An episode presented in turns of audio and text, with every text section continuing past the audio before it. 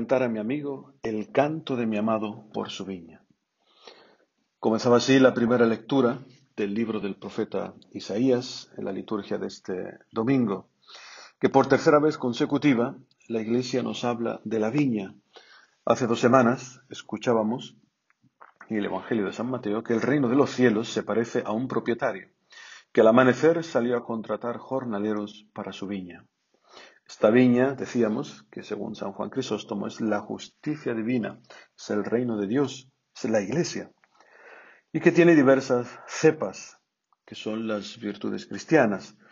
Están las virtudes cardenales, la fortaleza, la justicia, la prudencia, la templanza, y las virtudes teologales, la fe, la esperanza y la caridad. Trabajar en esta viña tiene una consecuencia, tiene un salario, y este salario es, el denario del que hablaba el Evangelio, que es la vida eterna, según Orígenes, según San Agustín, padres de la Iglesia. Y hace una semana escuchamos nuevamente de San Mateo, cuando decía la parábola, Hijo, ve hoy a trabajar en la viña. Y veíamos como Cristo es el Hijo por antonomasia, es este Hijo que ha dicho sí a la voluntad del Padre y la ha cumplido verdaderamente. Hoy el acento de la parábola está puesto en el amor que Dios tiene por esta viña. Dice Decía Isaías que la acabó, le quitó las piedras, la planta una cepa exquisita, la rodea de una cerca. Dice San Basilio comentando esta palabra, que son evidentemente las almas de los hombres a lo que llama su viña. Aquellas que él ha rodeado de una cerca, que es la seguridad que dan sus preceptos y la guarda de sus ángeles. Y después como una empalizada, así como un cuartel plantada a nuestro alrededor, en primer término a los apóstoles, en segundo lugar a los profetas y luego a los doctores.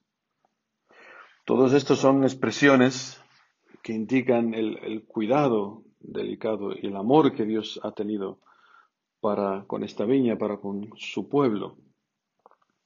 Decía la lectura de Isaías, continuaba diciendo que la viña del Señor del universo es la casa de Israel y los hombres de Judá su plantel preferido.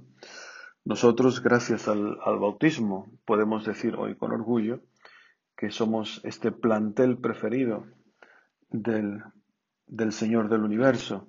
Somos la nueva casa de Israel, el nuevo pueblo elegido. Pero importante es no olvidar que la viña no es de los viñadores, porque nadie es el dueño de la vida. Ninguno de nosotros ha sido autor de la vida. La vida es un don. A este don se le añadirá otro, que es el de ser llamados a trabajar en la viña del Señor. ¿Para qué? Para producir frutos, frutos de vida eterna.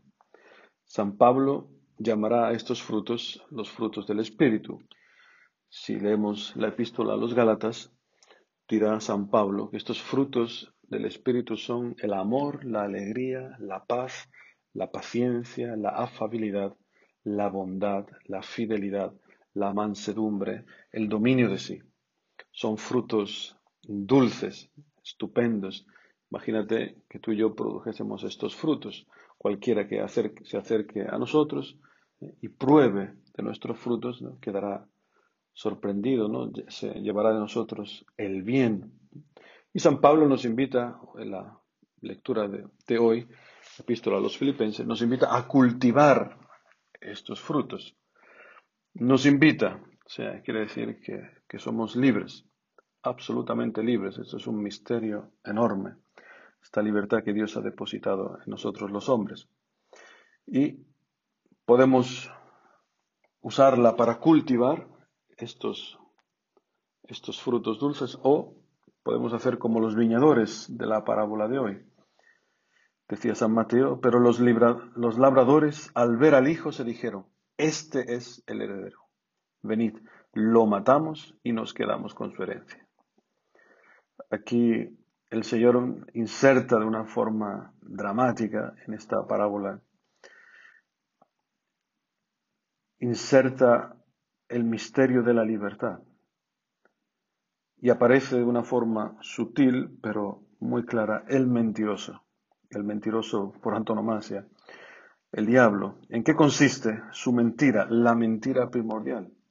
Pues en hacer creer a los hombres, pues que eliminando al Hijo de Dios podrán llegar a ser dueños de sí mismos, dueños de la realidad. Y no hay una mentira más grande. Nunca una mentira así fue antes insinuada al corazón del hombre. Sé Dios de ti mismo. Y eliminar a Dios significa ir al encuentro de la propia destrucción. Significa perder el centro, perder el significado de la vida.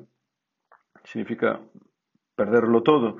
Y usando el lenguaje de la parábola de hoy, significa ser expulsados de la viña y no poder más de ningún modo dar fruto. No es que uno no quiera eh, dar fruto o que no se lo proponga, que no se empeñe con, con ganas, sino que es que no puedes, porque dirá Jesucristo en el Evangelio de, de San Juan, separados de mí no podéis hacer nada, no podéis dar fruto.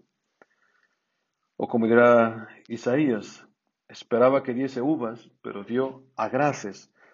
Aparece algo ahí en nuestra vida cuando nos separamos de Cristo. Aparece algo que parece, parece un fruto, pero son agraces, es una uva amarga, es un fruto amargo que no, nos sirve para ser comido, lo escupes.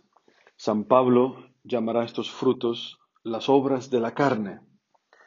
También lo escribe a los Gálatas, la fornicación, la impureza, el libertinaje, la idolatría, la hechicería, los odios, la discordia, los celos, las iras, las rencillas, las divisiones, las disensiones, envidias, embriagueces, orgías y cosas semejantes sobre las cuales os prevengo como ya os previne, que quienes hacen tales cosas no heredarán el reino de Dios.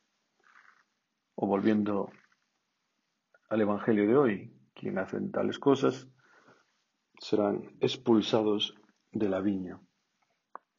Pues bien, hermanos, tras esta palabra tan fuerte que nos llama a todos a, conversión, que hace eh, nos mueve el corazón, espero, a, plantearnos qué estamos haciendo con nuestra vida, si realmente se están dando en nosotros estos frutos. Esta palabra de Jesús encierra una promesa. Dice el Papa Benedicto, la viña no será destruida. La viña es protegida por, por el Señor. La viña continuará produciendo uva y el dueño la arrendará a otros labradores que le entreguen los frutos a su tiempo, porque la muerte no tendrá victoria sobre la vida, que es Cristo. Aparece aquí fuertemente el misterio pascual. Pues bien, hermanos, pidámosle al Señor que nos da de su sangre, que se nos da a sí mismo en la Eucaristía, que nos ayude a dar fruto, fruto para la vida eterna y para nuestro tiempo. Que así sea.